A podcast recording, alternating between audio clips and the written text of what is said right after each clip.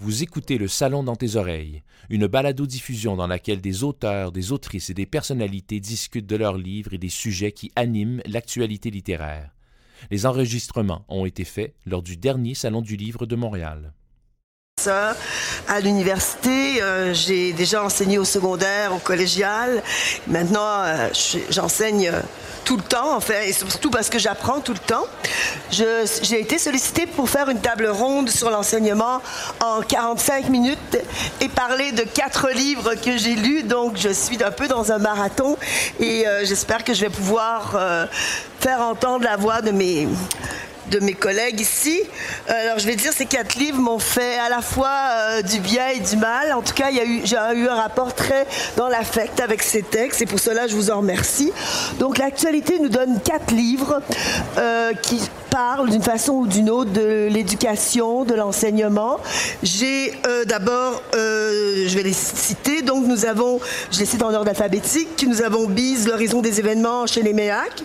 J'ai Débandé de Sylvain Larose aux éditions Sémaphore. J'ai Jean-Marc euh, Limoges qui a écrit Vector et moi euh, aux éditions du Boréal dans la collection Liberté Grande. Et j'ai FTA Mirelakis qui a, écrit J'enseigne depuis toujours euh, en compagnie de quelques autres collègues. pour les essais, alors, je vais parler d'abord des deux essais, je juste pour que tout le monde soit au même, euh, au même niveau. Eftia, tu fais une espèce, je me permets de te tutoyer parce qu'on se connaît et on est grec. Euh, donc, euh, nous avons, on, on fait une espèce de conversation, dialogue, c'est ton texte, une conversation, un dialogue, un récit. C'est en fait, tu pratiques un genre essai hybride, mais quand même, c'est très important pour toi la discussion, le dialogue socratique, hein, faire parler l'autre pour que l'autre puisse dire ce qu'il sait et qu'il ne sait pas qu'il sait. Et euh, tu, ton livre s'oppose beaucoup à la néolibéralisation de l'enseignement, mhm. euh, euh, aux, techniques, aux techniques d'enseignement aussi, et à la technicité dans tout, dans l'enseignement. En fait, je vais dire que le livre tourne autour de la question de la transmission, de la passation des savoirs, et ton livre pose la question comment transmettre, mais aussi quoi transmettre, qu'est-ce qu'on peut transmettre? Cette question du quoi transmettre, on la voit aussi dans l'essai de Jean-Marc Limoges, très tonifiant, hein, et qui a été paru dans Liberté Grande, qui s'intitule Victor et moi. Alors déjà, le titre est très personnel. Victor, c'est Victor Hugo, euh, et vous, c'est déjà bien, deux grands écrivains. Et, euh, Victor, c'est Hugo se plaint déjà au 19e siècle des professeurs qui tuent l'enseignement. Hein. Et la question quoi transmettre, euh, vous semblez nous dire que ce qu'il faut transmettre, c'est la passion d'apprendre et la passion euh, de lire. Hein. Ce n'est pas nécessairement l'objet. Il n'y a pas nécessairement d'objet de savoir. Il faut transmettre le désir de savoir. Et vous parlez même d'une érotisation du désir en étant bien sûr polémique, je vous entends bien. Donc, euh, on, choisirait les professeurs ça c'est très intéressant ce que vous dites, dans, les, dans les institutions de savoir, en quelque sorte sur leur non-désir de transmettre. Hein, vous allez jusque-là, sur leur non-ferveur. Hein, donc, pour avoir un poste, il faut montrer euh, un, certain calme plat. Ça m'a rappelé un peu Gilles de Nathanaël, je t'enseignerai la ferveur. C'est de ça dont il, vous est, dont il est question dans votre livre. Et je vous dis aussi, votre texte montre une écriture euh, qui affirme quelque chose de suranné, hein, comme l'emploi le, du euh, subjonctif imparfait. Et, puis, vous aimez beaucoup la question du style. Pour vous, je pense qu'enseigner quelque chose, c'est enseigner le style. On va revenir. J'arrive maintenant à vous. Euh, Sylvain Larose vous offrez un livre très bizarre, je dois le dire. J'ai pas su tout long ce que, ce que si vous, vous, me preniez en bateau, j'ai adoré ma place de lectrice parce que des fois j'étais absolument contre votre euh, Eric qui euh, lui est un enseignant secondaire qui applique les vieilles méthodes, qui rentre dans la classe en brutalisant et terrorisant tout le monde, mais en même temps euh, il essaye malgré tout de donner une forme à ces êtres informes, mous qui sont devant lui. Hein. Alors il y a des moments où je me suis dit ah, peut-être qu'il a raison Puis finalement, je sais pas, en vous lisant, je sais pas où, est, où est la narration. J'ai l'impression que euh, vous nous perdez, vous nous faites poser des questions. Et ça, c'est très important. C'est-à-dire, au moment où, où je suis sûre de quelque chose, hop, je passe à autre chose, puis je me dis, ah non, il, il s'est foutu de ma gueule. Le narrateur s'est foutu de ma gueule. Et ça m'a beaucoup plu, parce que, bon, après ça, je suis allée lire sur vous, j'ai vu que vous aviez fait un autre essai que j'ai lu, etc. Donc, j'ai vu que vous aviez des positions très différentes et qui ça m'intéresse, votre posture d'énonciation. Voilà. Enfin, Bise... Euh, dans votre livre, on retrouve le milieu de l'éducation que vous aviez déjà dépeint dans la chaleur des mammifères. Mhm. euh, vous aviez parlé de, je pense que c'était René Mackay, c'était ça son nom? Le... René Mackay, oui. Oui, Mackay, Mackay. Bon, parfait. Et, euh, et, et, ici, je pense, euh, le narrateur s'appelle Achille Santerre. Et il est, donc, c'est votre livre, c'est L'horizon des événements. Il est professeur à la même université que le, René Mackay. Et il est, euh, il est le personnage principal qui vit une crise existentielle euh, existentielle après un divorce, une crise euh, décuplée par les changements que connaissent l'université telle que vous la euh, dépeignez. comme vous la dépeignez, l'université ressemble à un cirque de rectitude morale de la gauche votre texte est méchant, cynique. je ne dis pas ça de façon péjorative. Hein. vous m'avez fait bien rire parce que j'aimerais que mes collègues soient comme vous les décriviez. Je m'amuserais davantage parce qu'ils sont, vous êtes des personnages ce que, ce que vous faites, c'est vous faites plus grande nature quand même. Ils sont beaucoup plus ennuyeux que ça. Hein? Mais, mais, mais, mais, mais les, gens, les, gens, ennuyeux n'ont pas d'histoire. Oui, oui, exactement. mais vous écrivez une satire. Hein? Et vous vous réclamez de Louis-Ferdinand Céline. Alors, je pense qu'il y a beaucoup d'intertextualité dans votre texte, même si c'est très évident, mais souvent, vous êtes, vous, vous, vous pensez comme Céline, puis vous, vous critiquez Céline. À la fin, on ne sait pas non plus s'il faut enseigner les pamphlets de Céline. Le professeur est euh, vraiment vertement tensé parce qu'il a enseigné les pamphlets de Céline, mais en même temps, bon, vous dites c'est peut-être pas le moment, mais on, doit réfléchir à ça. C'est ce que le texte dit. J'ai un peu trouvé comme chez La Rose des moments où je, ne sais pas quoi penser. Hein? Et ça, ça m'a. Mais en même temps, vous restez le, personnage reste un grand admirateur de Céline et qui qui lui aussi va parler de la question du style. Hein, alors, j'ai envie de poser, je la pose pas tout de suite cette question, mais est-ce que le style, c'est quelque chose qui résiste à tout? Mais je pense pas, je pense pas, je pose pas cette question tout de suite. Euh, est-ce que je, suis désolée, à hein, mon tour est nécessairement injuste. Je vais beaucoup trop vite. Hein, mais j'essaye de, vous dire qui vous êtes. Euh, je vais commencer par une première question, puisqu'il faut commencer, et vous allez y répondre un peu comme vous voulez. Votre livre, vos livres partent d'un constat de changement dans l'enseignement que l'époque a suscité ou a inventé et euh, que les institutions ont décidé de prendre en main et que euh, des groupes aussi ont décidé d'avancer, de, dire, de faire avancer. Il faut, faire avancer ces changements d'une certaine façon. Alors, ma question c'est quel changement avons-nous fait ou devons-nous faire dans l'enseignement à l'heure actuelle? Sommes-nous en train de rater un bateau hein, C'est un peu la question que vous posez. Et comment sortir Alors là, je vais le dire comme ça. Comment sortir Parce qu'il y a un certain cynisme. C'est-à-dire comment sortir de bah, tout va mal et puis euh, tout le monde a tort et euh, on a l'impression parfois que vos livres sont très pessimistes, hein, mais je ne pense pas ça. Parce que moi, je crois que quand on fait un peu de la littérature, il y a toujours l'espoir. Mais alors, je vous écoute, je me tais et j'apprends. Voilà. Qui veut commencer? Ben, Allez-y, en fait, je ne suis pas tout à fait d'accord en disant que, tout va mal, euh, que le système d'éducation ne fonctionne pas très bien. En fait, euh, on doit comprendre que ça dépend de pour qui, en fait. Euh, pour les élites qui veulent peut-être pas changer le système d'éducation, il va très bien, en fait. Donc, il faut faire attention quand on dit ce genre de choses-là. Et, nos élites ne veulent peut-être pas changer l'éducation parce qu'elle fait leur affaire. je vous rappelle qu'on peut se payer des écoles privées, certaines très, très chères, et avoir quatre élèves dans une classe. C'est pas la même chose qu'en avoir 35 dans le système public. Donc, euh, est-ce que nos élites veulent vraiment changer le système d'éducation? Je ne pense pas. En fait, je, suis convaincu que non. Puis après ça, il y a le fonctionnement du système d'éducation au secondaire, au primaire. Ce n'est pas démocratique. On peut parler de la démocratie pendant mille heures, mais en bout de ligne, euh, je veux dire, si l'école n'est pas démocratique, on parle dans le vide. Et, c'est ça le problème. Donc, mais, mais, et je répète, est-ce que nos élites veulent installer une démocratie dans nos écoles pour que les gens deviennent et, puissent interagir dans un système démocratique? Moi, je pense que la réponse à ça, c'est non. Et c'est ce qui se passe, en fait. Donc vous voyez, ce que vous, êtes en train de dire, c'est l'école à deux vitesses, etc. L'école à trois vitesses. Trois vitesses. Euh, l'école publique, le primaire et les programmes spéciaux. D'accord. Tout à fait. Parfait. Est-ce que quelqu'un d'autre veut enchaîner sur la question du changement. Ben oui. Et des changements nécessaires. Oui, des changements nécessaires. Euh, ben en fait, moi, j'ai toujours trouvé que j'étais un peu décalée par rapport au système éducatif. Euh, je suis donc enfant de la loi 101. Euh, j'ai appris le français à l'école, euh, mais je ne suis pas allée à l'école comme les autres enfants à l'école québécoise. Je suis allée à l'école trilingue où j'apprenais le, programme du ministère de l'Éducation du Québec en même temps que le programme du ministère de l'Éducation de la Grèce. Et on avait aussi des cours d'anglais à tous les jours, enseignés par des gens qui parlaient vraiment anglais.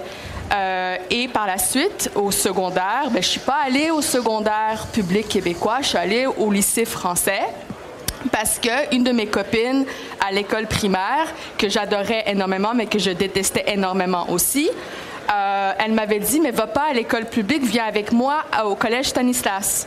Puis moi, j'étais comme, ah, mais c'est quoi ça, le collège Stanislas? On a 11 ans, on connaît rien. Euh, donc, j'ai fait le test pour rentrer. Été acceptée. Je suis allée là. Je ne savais pas combien ça coûtait, mes parents non plus d'ailleurs.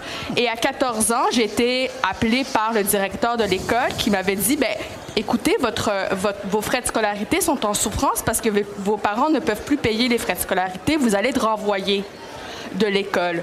Euh, et donc, j'ai dû par la suite, à travers mes, mes amis qui m'ont beaucoup aidé, les parents m'ont aidé, euh, payer mes frais de scolarité par moi-même. Puis après ça, je suis allée à McGill étudier la littérature française et maintenant, je suis professeur de littérature au Manitoba. Donc, vous voyez, mon parcours est un peu atypique.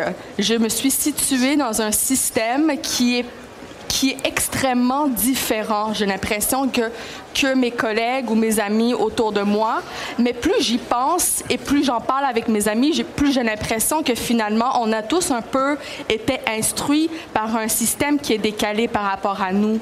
Euh, et donc, qu'est-ce qu'on devrait changer du système? Ben, je pense pas qu'on peut savoir qu'est-ce qu'on devrait changer jusqu'au moment où on se met à se raconter c'est quoi notre éducation. Il faut se raconter c'est quoi notre éducation.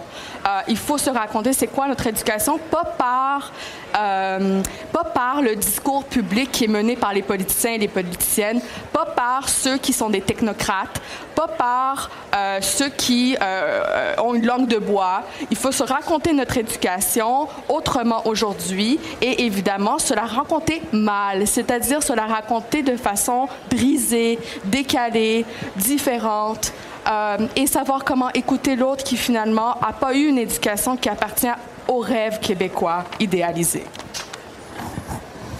Ben, moi, j'aime beaucoup euh, l'adjectif décalé parce que je pense que c'est la principale qualité d'un prof, moi, d'être décalé. Comme je dis, un prof est celui qui détonne ou qui déconne, ou enfin, euh, utiliser la paronomase que vous voulez. Et euh, moi, j'ai, là, tu parlais du système aussi, puis j'ai envie de rebondir là-dessus, parce que j'ai appris récemment, c'est un ami philosophe qui m'a dit ça, que je n'étais ni un révolté, ni un révolutionnaire, j'étais un rebelle. J'étais un simple rebelle. Moi, je suis celui, euh, tu sais, qui fout le bordel dans une institution. Et moi, je trouve que le système a le dos large. Tu sais, souvent, on entend ça encore aujourd'hui dans les médias, c'est la faute du système, c'est la du système. Cependant, il y a un autre adage un peu officieux euh, dans les couloirs des institutions d'enseignement qui est le suivant. Dans ta salle de classe, c'est toi le boss. Moi, j'ai un devis ministériel en 101 au cégep. Je dois couvrir la littérature française du Moyen Âge au 18e siècle. De la chanson de Roland au Marquis de Sade. Moi, je me sens pas bâillonné ou menotté ou, euh, euh, empêché par le système. Donc, je peux choisir un lot d'œuvres assez... Euh, je, peux, je peux les enseigner, les pamphlets antisémites de Céline. Il n'y a personne qui va m'en empêcher. Je prends les responsabilités de l'enseigner. Mais donc, c'est pour ça que moi, je dis que plutôt que de pelleter la scrap dans le cours du voisin, c'est qu'à un moment donné, ben, le prof, il faut qu'il sente sa responsabilité d'être justement un rebelle ou d'être un décalé, puis de faire les choses comme il l'entend. Entre, les quatre murs de sa classe, c'est lui le boss. Vous, donnez, Jean-Marc, beaucoup de de place au professeur, de beaucoup de pouvoir et beaucoup de place. Hein. Vous lui donnez, vous lui donnez ça et dans votre dans votre livre, ça se voit beaucoup. Alors moi, je suis je, suis d'accord avec vous. Hein. Je pense qu'il y a une posture qu'il faut avoir. Et il faut se donner des libertés. Hein. Faut pas. Mais aussi, on va vous parler des conditions de travail. On va vous vous, vous parler de beaucoup de choses. Je, je, dis ça comme ça. Mais il y a chez vous vraiment une espèce de. Je parlais du style. Vous croyez beaucoup au style. Vous pensez que le prof, c'est quelqu'un qui doit transmettre du style. Hein? Ben, c'est-à-dire que j'ai enseigné par ailleurs à l'école de cirque. J'ai eu une discussion très sérieuse avec un clown. Et euh, ce clown-là m'a dit, enseignait l'art du clown, et il m'a dit un jour cette phrase qui sur laquelle il faudrait réfléchir tout le monde. Silence lourd de sous-entendu. Il faut trouver le clown en soi. Il faut trouver le clown en soi. Et je pense qu'il faut trouver le prof en soi aussi. On a chacun en nous une façon d'enseigner, mais le problème, c'est qu'on on, sent des pressions sociales. On dit, ah, un prof, ça doit être terne. Un prof, ça doit être plate. Même une étudiante, un cours, dans, mon, dans son évaluation, l'évaluation de mon cours, a dit, le cours à Limoges, il est trop le fun, c'est louche. Elle avait intégré le fait qu'un cours pouvait être hype, ça pouvait être, ça pouvait être le fun. Mais en tout cas, donc il faut simplement euh, trouver le clown en soi, le prof en soi et, assumer, mais au risque non pas de son poste, parce que moi j'en ai toujours pas, mais au risque de sa vie. Tu sais, c'est que voilà, là je me retrouve le cul dans l'eau en janvier parce que j'ai encore des démêlés avec la direction. Oui, il y a quelque chose d'héroïque dans votre. non, non, mais il y a quelque chose de naïf. Moi, ouais, peut-être. Mais je veux dire, la posture du professeur, telle qu'elle est pensée par vous, elle est un petit peu héroïque. Il doit quand même. C'est un combat à mener. C'est ce que vous dites Ça, c'est sûr. C'est un combat de tous les jours. Ouais, est-ce que vous voulez intervenir euh, Moi, moi le prof qui m'a le plus marqué dans mon parcours, c'était à l'université. Moi, j'ai étudié en sciences. Tu parlais de clown. Moi, j'ai étudié en sciences du loisir à l'Université du Québec à Trois-Rivières. Euh, et euh, le prof qui m'a le plus marqué, c'est un vieux philosophe et c'était ce qu'on pouvait appeler un maître, en fait. Puis le, monsieur arrivait, il était pas très bien habillé, euh, pas très bien peigné. Il était, lui, il était décalé solide, là.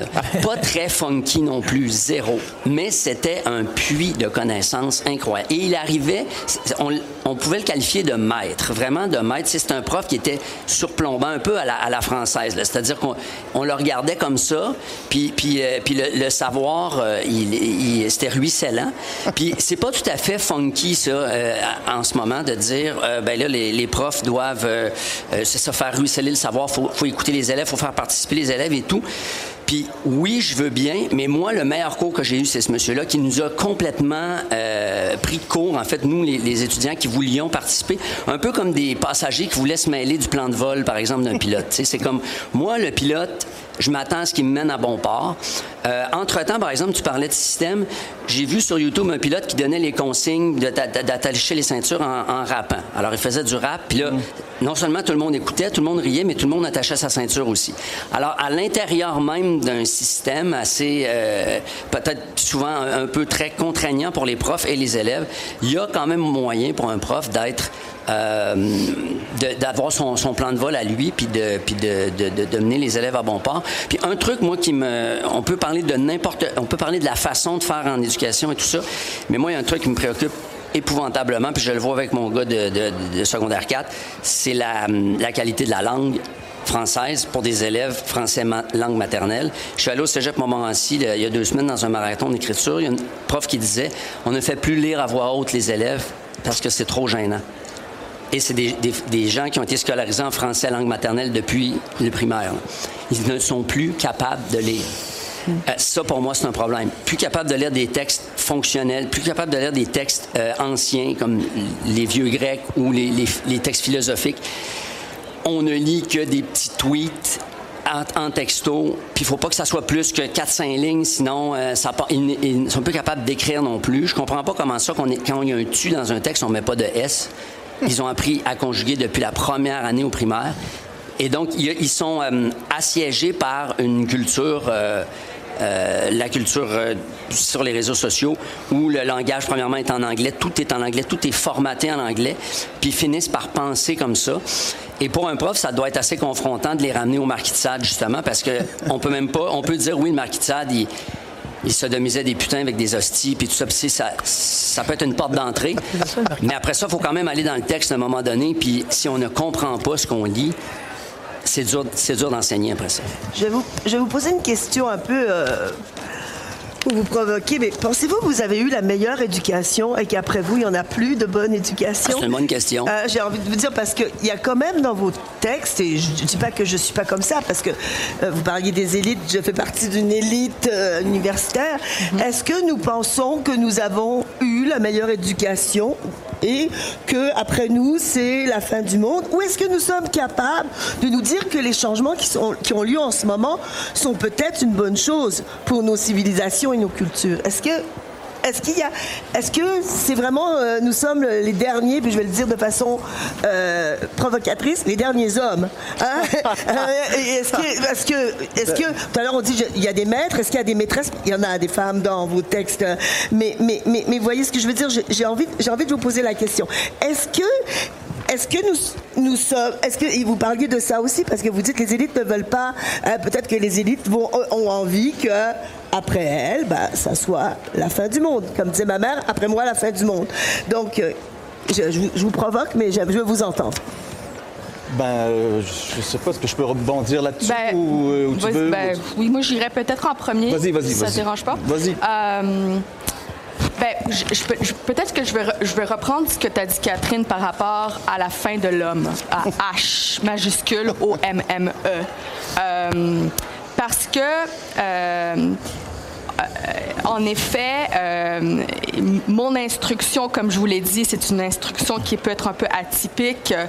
Euh, et j'ai eu comme transmission autant la lecture des ce qui est considéré des grands maîtres, mais je ne savais pas à l'époque où on m'enseignait donc Platon, Socrate, etc., que j'étais en besoin, que j'avais besoin de maîtresse de pensée. Je ne le savais pas, parce qu'on ne peut pas savoir ce qu'on ne sait pas. N'est-ce pas? Je ne savais pas que j'avais besoin de ça. Puis, si je n'étais pas allée à l'université en littérature, probablement que je l'aurais jamais su, ce désir, ce désir refoulé, ce désir euh, qui, évidemment, crée énormément de ressentiment chez moi mais j'étais en besoin de maîtresse. Puis je pense que c'est par l'écriture et probablement la psychanalyse aussi que j'ai réalisé que j'en avais plein des maîtresses, mais des maîtresses malades, des maîtresses à l'école qui partaient, qui, qui étaient en congé de maladie parce qu'elles étaient épuisées, euh, des maîtresses qui, qui, qui nous donnaient à lire des choses un peu bizarres, des maîtresses qui comme se faisaient leurs ongles dans, dans la salle de classe, puis mangeaient leurs cookies, tu sais, puis qui étaient un peu bizarres. Puis j'étais comme, mais pourquoi t'es pas juste mannequin? Pourquoi t'es professeur à l'école primaire? Euh, donc, d'une certaine façon, comme je pense que mon instruction, évidemment, lycée français, école trilingue privée, McGill, professeur de littérature de l'extérieur, on peut bien penser que c'est une, une instruction d'élite, n'est-ce pas? Mais mais c'est une instruction de grande douleur aussi. Donc, est-ce que c'est une instruction de la fin de l'homme? Peut-être un homme H minuscule. Et, le début d'une instruction euh, peut-être qui brise un peu euh, le genre masculin-féminin, qui me permet d'aller explorer d'autres choses. Euh, mais je vous dire la vérité que pour moi, une instruction qui ne se fait pas aussi par les classiques, ce n'est pas une instruction. Donc, voilà ce que j'ai à dire pour l'instant. Oui, on parlait de Sade dans la philosophie dans le boudoir, euh, malgré tout. euh, non, mais, mais, mais je veux dire, il y a aussi euh, des maîtresses, il y a aussi des femmes qui enseignent. C'est très vrai. Je veux dire, Ben oui, ben moi, vous voyez ce que je veux dire? Ben, moi, je fais pas partie de l'élite, là. Ouais. Moi, euh, je suis un petit Wow, peu du quartier vibré. on peut, on- tout le monde, Ben là, hey.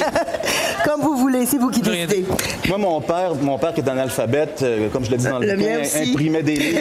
Aussi. ça. Et mon père se plaisait à dire, je suis pas imprimeur, je suis technicien pressier en lithographie. Ça paraissait mieux, tu vois. Mais euh, donc pour revenir à ce que nous sommes les derniers, euh, donc moi je pense que non, c'est qu'on est toujours en train de chialer contre la génération. Là en ce moment, tu sais ce que tu disais sur les jeunes qui maîtrisent pas leur langue, on disait la même chose de ceux de, ma, de, de notre génération. Socrate Et le c'était- disait. C'était Voilà. Socrate oui, le disait exactement. il y a Oui, 2000 ans. exactement. Mais rappelle-toi, c'était pas les textos à l'époque. Le, le démon, euh, c'était les vidéoclips. C'était Musique Plus. Le démon, c'est que là, on se déploguait, puis on regardait Musique Plus, puis on savait plus écrire. Et si on monte dans le temps, il y a toujours un bouc émissaire. Là, encore une fois, je reviens à ce que j'ai dit. Il serait temps que les profs mettent leur culotte et enseignent la langue plutôt que de baisser les bras et de baisser de leur culotte.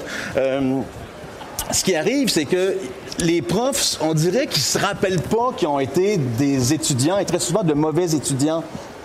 Qu'est-ce, que, qu'est-ce qu'on savait, nous, en arrivant au cégep? Moi, j'avais rien lu encore. Tu sais, c'est en arrivant au cégep, donc, grâce à cette, maîtresse que vous évoquez, qui m'a mis entre les mains Baudelaire, qui m'a mis entre les mains Paul Éluard, qui m'a mis entre les mains Saint-Denis Garneau. Paf, là, ça m'a décloisonné l'esprit de la belle manière. Et comme tu dis, il y a un âge où on, est avide de ça, on est, on affamé, tu sais, on le sait pas. Et il suffit à un moment donné que quelqu'un mette la clé dans la porte, ouvre la porte et dit, regarde une bibliothèque, Oh my God. Donc, c'est pour ça, moi, que je pense pas qu'on soit les derniers. On a toujours l'impression qu'on est les derniers et qu'on est plus important que tout le monde. Mais euh, moi, je dis souvent qu'un bon prof doit aussi être dans le déni. Hein. C'est-à-dire que oui, j'en conviens qu'ils savent pas euh, accorder les, qu'ils savent pas conjuguer les, subjonctifs présents même. Tu sais, euh, il faut que, il faut que je te jose. Bon, tu sais. Mais il faut pas baisser les bras devant ça, parce que c'est le boulot du prof de leur montrer. C'est quoi les accusés de pas savoir écrire, alors que c'est notre boulot, comme je, comme je l'ai répété dans les médias, c'est comme si un médecin te disait, je sais pas ce qui se passe en ce moment, là, les patients qui viennent me voir sont malades. Ben oui, mais c'est ta job de les guérir. par contre, par contre euh, toi, tu enseignes au collège, à ce que je comprends. Euh, si, tu, si tu passes ton temps à leur dire qu'il faut mettre un S quand il y a tu, t'enseignes pas Baudelaire, justement. Tu sais, qu'à un moment donné, la job, elle doit être faite en amont aussi? Je comprends très bien ce que tu, que tu dis, puis c'est admirable ce que, comment tu penses, mais à un moment donné, c'est question, jusqu'à l'université, on est obligé de dire, faut mettre un S à tu on n'avance pas dans le texte à ce moment-là. j'en conviens, j'en conviens. je suis d'accord avec toi. Mais c'est comme un moment donné, ça, ça mène à un échec. Puis là, en ce moment, on se déchire la chemise à qui mieux mieux en disant c'est des échecs, c'est des échecs. Mais l'échec est aussi une façon d'apprendre, bordel. Tu sais, c'est comme un moment donné, tu frappes un mur, puis tu vas le mettre ton foutu S, plutôt que de baisser la banque puis de les faire passer. Mais on a aussi, je veux juste dire aussi, on a, on a quand même une pensée très chronologique du savoir. C'est qu'il faut savoir mettre un S avant de lire Baudelaire. Il faut peut-être se dire, je dis pas mais peut-être Baudelaire peut nous aussi un jour donner envie de mettre un S. C'est-à-dire que la lecture est aussi une éducation. en autant qu'on sache lire et qu'on comprenne ce qu'on lit. Mais je, suis d'accord avec vous, mais je pense que euh, quand on est prof, vous disiez il y a quelque chose d'un peu mégalomane, mais il faut, se dire ben, je, vais, je vais y réussir. Je vais réussir à faire les deux ensemble. C'est-à-dire, il y, a quand même une vocation qui fait que je vais leur apprendre à mettre un S et je vais leur faire lire Baudelaire ou d'autres. Hein? Vous vouliez dire quelque chose, Sylvain? Je vous empêche de parler. Euh, ben, en fait, euh, je vais peut-être pas me faire des amis, là, mais l'éducation, la réussite en éducation, on pourrait en parler pendant des heures. C'est quoi réussir au primaire? C'est quoi un, enfant qui est au primaire? Et qui termine son, sa sixième année? C'est quoi le diplôme qu'on lui donne? C'est quoi la réussite par rapport à cet enfant-là et par rapport aux autres? Ça, c'est intéressant. Même chose au secondaire. Donc, euh, c'est quoi la réussite? Est-ce que la maîtrise, là, c'est là que je me fais pas d'avis, est-ce que la maîtrise du français, savoir qu'il faut mettre un S après F, je sais pas trop, là, est-ce que la maîtrise du français, c'est la réussite telle que la société la veut? Et ça aussi, c'est intéressant. Et, et tel que l'enfant le désire. Donc, euh, moi, quand je parle de réussite, euh, on peut parler de l'école secondaire, on parle de, qualifier, d'instruire et de socialiser. Bien, euh, un élève qui finit son cinquième secondaire et qui est capable de socialiser, ben, pourquoi ça ne serait pas une réussite, ça aussi? Après ça, bien écrire le français. Bien oui, je, je, oui, je ne veux pas mettre contre la vertu. Mais c'est pas tout le monde qui euh, peut maîtriser un langage, que ce soit les mathématiques, qui est un langage, ou, le français. Puis je pense que quelqu'un qui ne met pas ses S en cinquième secondaire, mais qui est capable de socialiser, qui est capable de, de, de, de se qualifier, qui est curieux, ben, pour moi, ça reste une réussite. Euh, autre chose également, il euh, ne faut pas oublier non plus qu'on a les enfants qu'on mérite. Ça, c'est intéressant aussi. C'est-à-dire que avant que, quand j'ai un enfant qui a de la difficulté dans ma classe, avant que je m'intéresse à l'enfant puis je dise, c'est quoi son problème? Je me pose toujours la, je me toujours la question, c'est est-ce que j'ai un problème avec les parents? Est-ce que j'ai un problème avec les adultes, en fait? Parce que l'enfant que j'ai devant moi est en fait le fruit des adultes. Donc, avant, avant de de plonger puis de dire que c'est la faute de l'enfant, mais je me demande toujours si c'est pas la faute des adultes autour. Puis régulièrement, quand je me pose cette question-là, ben oui, c'est la faute des adultes, moi y compris. C'est-à-dire, on a les enfants que ben, qu'on mérite, en fait je vais donner la parole, mais je veux juste dire ce qui est très intéressant dans votre livre, c'est que vous, euh, dans votre roman, hein, pas dans votre essai, mais dans votre livre, c'est que vous prenez le, vous, nous donnez la possibilité d'être dans la tête d'un enseignant qui est très, très, très sévère. Pas du tout le discours que vous tenez là. Ce qui est intéressant, c'est comment vous arrivez à penser l'autre. Hein? Et je, trouve que ça fait partie de votre pédagogie, d'une certaine façon. Votre livre, est pédagogique parce qu'il me permet de penser à quelqu'un qui pense pas comme moi. Et je vous vois là en train de, sortir des thèses qui sont pas du tout celles de vos livres. Je vous dis ça, mais je donne la parole à Eftia. Ben, c'est un peu dans la même direction, euh, Catherine, parce que j'ai comme cette ben, je suis d'accord avec ce que tu dis, mais évidemment, je suis professeur de littérature, j'aimerais bien pouvoir enseigner autre chose que la grammaire, hmm. euh, surtout en première année à l'université, dans une province où il n'y a pas de cégep, n'est-ce pas? Euh, bien sûr, euh, je ne peux pas ne pas être d'accord avec toi, comme je ne peux pas ne pas être d'accord avec, avec toi non plus. Mais en même temps, je me dis, il y a quand même un idéal de l'artiste qui doit être déconstruit. Il y a plusieurs auteurs et autrices qui écrivent très, très, très mal. Euh, qui sont dans l'échec de la langue phénoménal. Euh, Jack Kerouac, euh, qui écrit dans un, dans un français canadien patois, qui cohabite avec l'anglais, qui est comme dans une hybridité complètement euh, il dit lui-même, je suis en colère parce que je, rêve en français, euh, je, je, en français, euh, je m'engueule en français, mais tu sais, je suis obligée d'écrire un roman après avoir commencé à écrire On the Road en français, je l'écris en anglais. Donc, il y a quand même un travail de l'artiste, de l'auteur, de l'écrivain, de l'écrivaine, de l'autrice qui se fait dans l'échec par rapport à soi, de son enfance, de, la mauvaise langue finalement, euh, et qui pour moi n'aurait pas été possible, par exemple, si j'apprenais seulement le français correctement. Euh, et je tiens à préciser qu'on n'est pas formé par des grammairiens puis des grammairiennes. On est formé par des gens euh, qui ont aussi leur propre défaillance linguistique. Et je tiens aussi à préciser que moi, mon tu, je je l'accordais pas correctement jusqu'à temps que je suis devenue, que je sois devenue professeur de littérature. Euh, donc, d'une certaine façon, l'échec, je le vis à tous les jours de ma vie. Euh, et c'est correct c'est quelque chose que je vis aussi en thérapie, mon échec linguistique. Euh, non, mais c'est intéressant ce que tu dis, Eftia, parce que moi, j'ai enseigné au secondaire, je leur faisais malarmer en secondaire C'est pas parce qu'ils étaient meilleurs, c'est parce qu'ils ont le droit à malarmer. Puis, euh, à l'université, je leur mets des S des fois. Mais, moi, je pense vraiment que le savoir, c'est aussi un accès. C'est-à-dire, euh, à un moment donné, il y a des choses qui débloquent, ou il y a des choses qui se font. Alors, bien sûr, il faut apprendre la langue, bien sûr, il faut être là pour les aider mais ce que tu dis vraiment sur l'invention du langage, la possibilité d'inventer, on va dire, il faut connaître la langue pour inventer, mais pas pas toujours. Et puis, il y a une curiosité parce que, bon, euh, juste brimer empêche aussi cette curiosité. Hein. Mais je, me fais un peu l'avocat du diable, mais j'ai envie de, de, le faire. Oui, ça, c'est clair. Puis d'ailleurs, il y, a des gens qui disent on si le, français devrait se simplifier, pour pouvoir euh, continuer d'exister. En fait, c'est la, c'est les mutations linguistiques ce qui fait qu'une langue est. Pourquoi l'anglais est utilisé, c'est parce que tu mets un s à, il puis c'est tout. Euh, t'as pas de genre, t'as pas de masculin, t'as pas de féminin. Alors qu'en français, il y a un fauteuil puis il y a une chaise, on s'assoit sur les deux. Pourquoi il y en a un qui est une femme Il n'y a, pas de logique. Il y a même pas de logique. Alors, le fait que ça soit une langue remplie d'exceptions, qui ont souvent été, euh, c'est souvent le fruit d'erreurs de moines copistes qui en recopiaient faisant des erreurs. Puis là, on a, gardé les X à bijoux chez nous, alors qu'il n'y a pas de logique. Alors, peut-être une condition justement de la survie du français, ça serait sa simplification. on, est en train de dire les, les participes passés, par exemple, ont, une seule règle plutôt qu'avoir avec être avant, après, ça devient compliqué.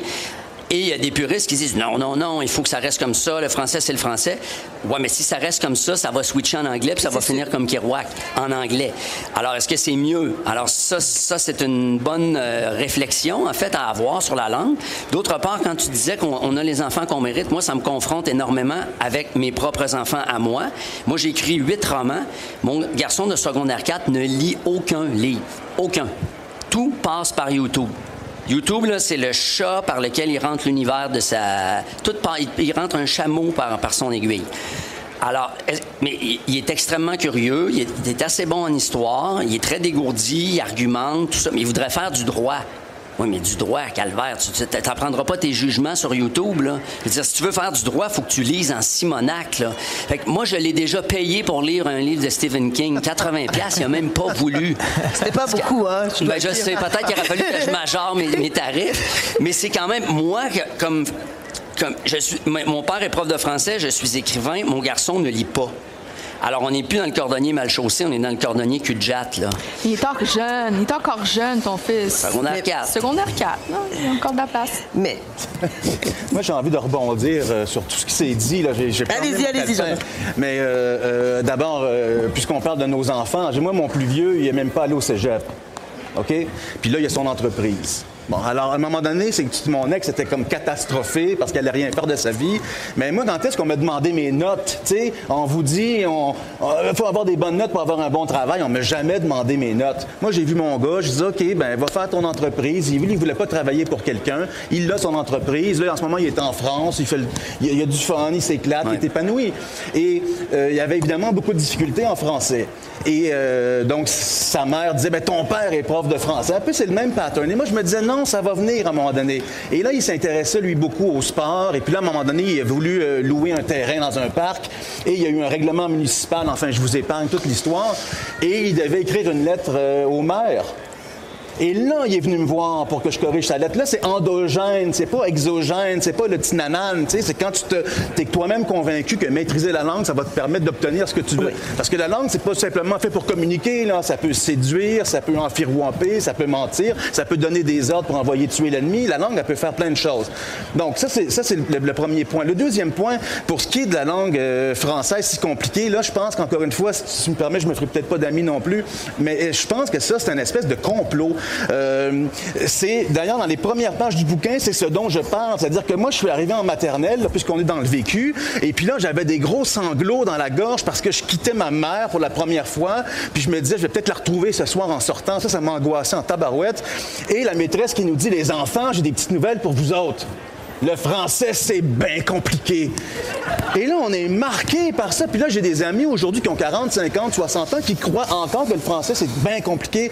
Et donc, d'abord, c'est pas vrai que le français, c'est compliqué. C'est pas vrai que c'est plus compliqué qu'une autre langue. C'est vrai que des, pas des exceptions, mais des accidents de parcours, comme tu, tu les as énumérés. Et euh, ça, ça fait, ça fait partie de la game. Cependant, ce qui m'attriste, c'est que pourquoi ils mettent toujours pas un S en arrivant au, au cégep? C'est parce qu'ils sont convaincus que c'est compliqué et qu'il n'y a rien à faire pour s'en sortir. Et là, quand je leur dis, bon, mais OK, pourquoi c'est compliqué? Ah, mais là, monsieur, c'est plein d'exceptions. Je vous écoute. Ben là, euh, les accords, là, c'est pas une exception, ça. Oui, mais là, monsieur, là, le français, c'est pas ma matière forte. Mais le français, c'est pas une matière, c'est ta langue. C'est pas comme la géo, l'histoire, les maths. Le français, il est là partout au quotidien. Donc, à un moment donné, il faut, comme prof, essayer de les convaincre à tout le moins que maîtriser sa langue, c'est maîtriser son monde aussi. Et là, j'ai envie de revenir sur la question qui a donné le branle à ce dernier euh, tour. Euh, Faut-il connaître la langue pour enseigner Baudelaire ou euh, Baudelaire pour la langue? C'est une belle antimétabole que les profs prennent pour un chiasme. Euh, et, euh, Maudit prof. Horreur. mais les profs enseignent des conneries. Je veux pas aller jusque-là, mais en tout cas. Non, je vais m'arrêter là. Mais, Non, mais vous- le dites. prenons la première strophe de- de- de- de- du lac de la Martine, ainsi toujours poussé vers de nouveaux rivages, vers l'horizon éternel emporté sans retour. Là, on comprend pas trop. Ainsi toujours poussé vers de nouveaux rivages. On se questionne, qu'est-ce qui est poussé vers de nouveaux rivages? Oh, et S. C'est un participe pensé, accordé au pluriel. On va chercher. Ne pourrons-nous jamais? Ah, c'est le nous.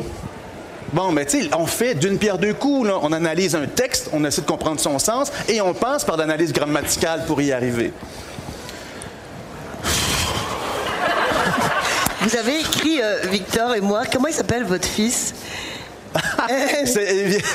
Victor était l'un de ses, de ses noms, mais c'est Basile et Arthur. OK, OK, non, mais je, je vous conseille d'écrire un livre sur, sur votre fils, avec, avec son prénom et son nom. Ça serait bien aussi, de voir aussi cette... de- parce qu'il y a- il y, a de l'enseignement chez les parents aussi, c'est ce que j'entends. Et il y, a, il y a un échec, et c'est ce que vous disiez tout à l'heure. Est-ce que ces parents, euh, les parents, est-ce que c'est c'est les parents, est-ce que j'ai des problèmes avec des parents comme prof? Sylvain, peut-être vous voulez vous, vous vouliez vous exprimer sur... euh, non? Parce que je peux continuer. Non, mais je peux La pas littérature. Ben non. Eftia, tu voulais dire quelque chose? Ah oui, j- en fait, euh, ben, tu m'as séduit. J'ai été séduit par ton, ton argumentaire. Euh, mais euh, moi, je voulais plutôt parler de la simplicité de la langue française. Tu sais, comme, oui, le français, je pense qu'il est composé d'à peu près 200 000 mots. Euh, L'anglais, un peu similaire, mais le grec, c'est 5 millions. Euh, et d'autres langues aussi, le coréen, c'est très, très proche euh, du grec. Donc souvent, j'ai l'impression aussi que... Là, peut-être que je vais me faire détester en ce moment, mais c'est pas grave. Je vais embrasser euh, la haine. Mais j'ai comme l'impression que peut-être ce rapport-là par rapport à la langue française, elle est située aussi au contexte territorial québécois. D'une certaine façon, où euh, moi, par exemple, le complexe de la langue française, je l'ai pas eu de la même façon que peut-être un Québécois canadien français. Euh, le, le- le complexe que moi j'ai eu, c'était d'essayer de faire la part des choses entre les langues que j'apprenais. C'est-à-dire de ne pas vouloir la contamination, de ne pas vouloir que la langue soit en mutation parce qu'elle elle allait se faire contaminer par le grec. Le grec ne pouvait pas appartenir à la sphère, au territoire de l'enseignement. Il fallait que ça soit à l'extérieur. Il fallait que ça soit à l'extérieur des barrières euh, du système québécois. Euh, et peut-être que pour quelqu'un qui est d'origine franco-québécoise ou canadienne-française, c'est peut-être différent parce que votre rapport au français, c'est par rapport au maudit français de la France, par rapport au, sentiment de, colonisation que vous avez, à l'intérieur de vous-même encore, puis vous n'êtes pas encore capable de faire votre deuil. Mais, mais moi, j'ai pas eu à faire ce deuil-là, puis moi, je m'en crise de ce deuil-là parce que ça m'appartient pas, ce deuil-là. Donc, le complexe de la langue française qui vous appartient, pour moi, il m'appartient pas, puis j'ai pas envie qu'il m'appartienne. En fait, je le rejette. Euh, je le rejette vraiment énormément. Puis moi, le travail que je fais dans la langue française, c'est un travail qui justement essaie de voir la mutation de la langue à travers la littérature, à travers l'écriture, qui est tout le temps en train de se faire et qui est peut-être d'une certaine façon nécessairement elle, elle faut qu'elle aille explorer dans toutes ces contraintes-là qu'elle connaît pas. Euh, et évidemment, c'est un travail de toute une vie, mais moi, je, refuse le complexe du Québécois, Canadien, Français par rapport à la langue française. Mais tu sais, au-delà du complexe, il y a quand même la, réalité euh, socio-démographique du Québec, qui est que euh, il y a 350 millions d'ang- d'anglophones autour de nous. Tout se passe à Montréal. Maintenant, euh, sur le plateau Montréal où j'habite, tout le monde parle anglais. Les livreurs nous parlent anglais. La langue française régresse à Montréal, évident. Euh, et moi, c'est pas l'idée de dire est-ce qu'on peut écrire en franglais ou même avec le rap, par exemple, il y a les rappeurs qui, qui rappent en franglais, mais c'est parce qu'à un moment donné, si Kerouac c'est ton modèle, ben Kerouac c'est exactement ça. Il rêve en français, il se souvient de son, son parcours, puis son, puis, il a une identité, mais il n'est plus capable de se nommer en français parce qu'en cours de route, il finit son livre en anglais. Alors si c'est si c'est ça euh, au Québec, finir comme en Louisiane. Euh, c'est correct, ça va être ça, ça va être le parcours de l'histoire, mais il faudrait qu'on en soit au moins conscient. En- euh, ça peut pas juste être euh, ah ben les langues cohabitent comme si tout le monde était sur un pied d'égalité, comme le grec puis l'anglais, ils sont pas sur le même pied d'égalité en Amérique du Nord, clairement pas là. D'accord. Mais si je peux juste. Jack Kerouac, il se nomme, il dit Je suis Canadien-Français. Il se nomme, il est capable de se sûr, mais nommer. il écrit en, en- en en anglais. Ouais, mais S'il y avait des enfants, ses enfants parleraient anglais. Mais ce qui est intéressant, par contre, euh, c'est que c'est tout le travail, en fait, euh, archivistique qui se fait aujourd'hui par rapport à Jack Kerouac, on est en train de redécouvrir son écriture et comment il a écrit, justement, euh, en français. Et c'est ça qu'on découvre aujourd'hui. Donc, j'ai comme je suis pas en désaccord avec toi, Biz, qu'il y a des enjeux sociodémographiques, géopolitiques, historiques, mais je crois aussi qu'il y a une grande différence dans l'expérience euh, de l'apprentissage de la langue qui doit se faire autrement aussi. On est en dialogue et on débat. Non, non, non, non, on- c'est- on a le droit d'être pas d'accord, c'est- pas grave du tout. On, on est bientôt euh, vers la fin. Euh, je voulais vous. je- ce, ce dont j'aurais voulu vous parler, c'est la possibilité de l'enseignement enseigné euh, de façon euh, controversée. C'est-à-dire, c'est ce que, vous- ce que je disais dans votre, dans votre livre, c'est-à-dire la langue peut aussi dire le contraire pour euh, montrer quelque chose. Et c'est ce, que, ce dont vous parlez dans- avec l'ironie. Est-ce que, est-ce que, l'enseignement est un lieu où l'ironie a le, droit d'existence ou- est-ce que même l'enseignement n'est-il pas le lieu pour l'ironie, c'est-à-dire des discours qui sont ambigus, euh, ambigus dans leur, interprétation. Ben oui. Ben, je veux dire, c'est la base de l'enseignement. Moi, je leur enseigne à analyser des textes. Analyse qui, au final, pourront leur permettre de ne pas se faire enculer par des vendeurs de chars. Si j'utilise de l'ironie, comme vos profs d'ailleurs en utilisent dans vos romans respectifs, ben, je m'attends à ce qu'un étudiant ou une étudiante soit capable de mettre le doigt sur l'ironie. C'est-à-dire que moi, on est en train de se forger des outils conceptuels pour décoder le discours, et pas seulement le discours littéraire, mais le discours social at large. Donc, moi, c'est pour cette raison qu'il y a une phrase qui est dans, dans mon bouquin qui dit un bon prof est un prof dont on peut se passer. C'est-à-dire qu'à partir du moment où ils sont eux-mêmes capables de décoder mon propre discours, eh ben, j'ai gagné. À partir où ils m'ont mis en échec, j'ai gagné. Et donc, moi, je pense que c'est, on doit non seulement faire preuve d'ironie, mais de, de sarcasme. On doit, on doit utiliser tous les, les niveaux de langue. Euh, on doit même utiliser des anglicismes en classe pour leur permettre de faire Oh là, monsieur, vous avez utilisé un anglicisme.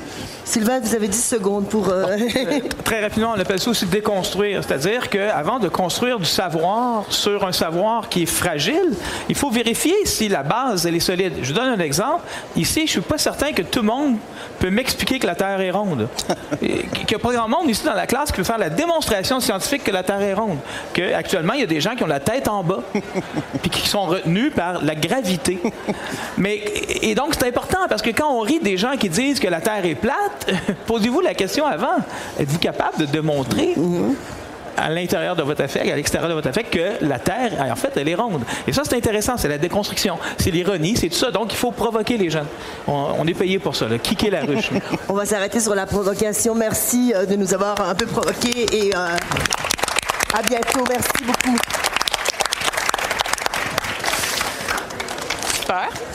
Ben, Wow. c'est ça. C'est bon. Ça allait vite, mais c'était Quelle bien. intensité, ouais, mais euh, ouais, c'est, c'est le fun, hein? Ben oui, oui.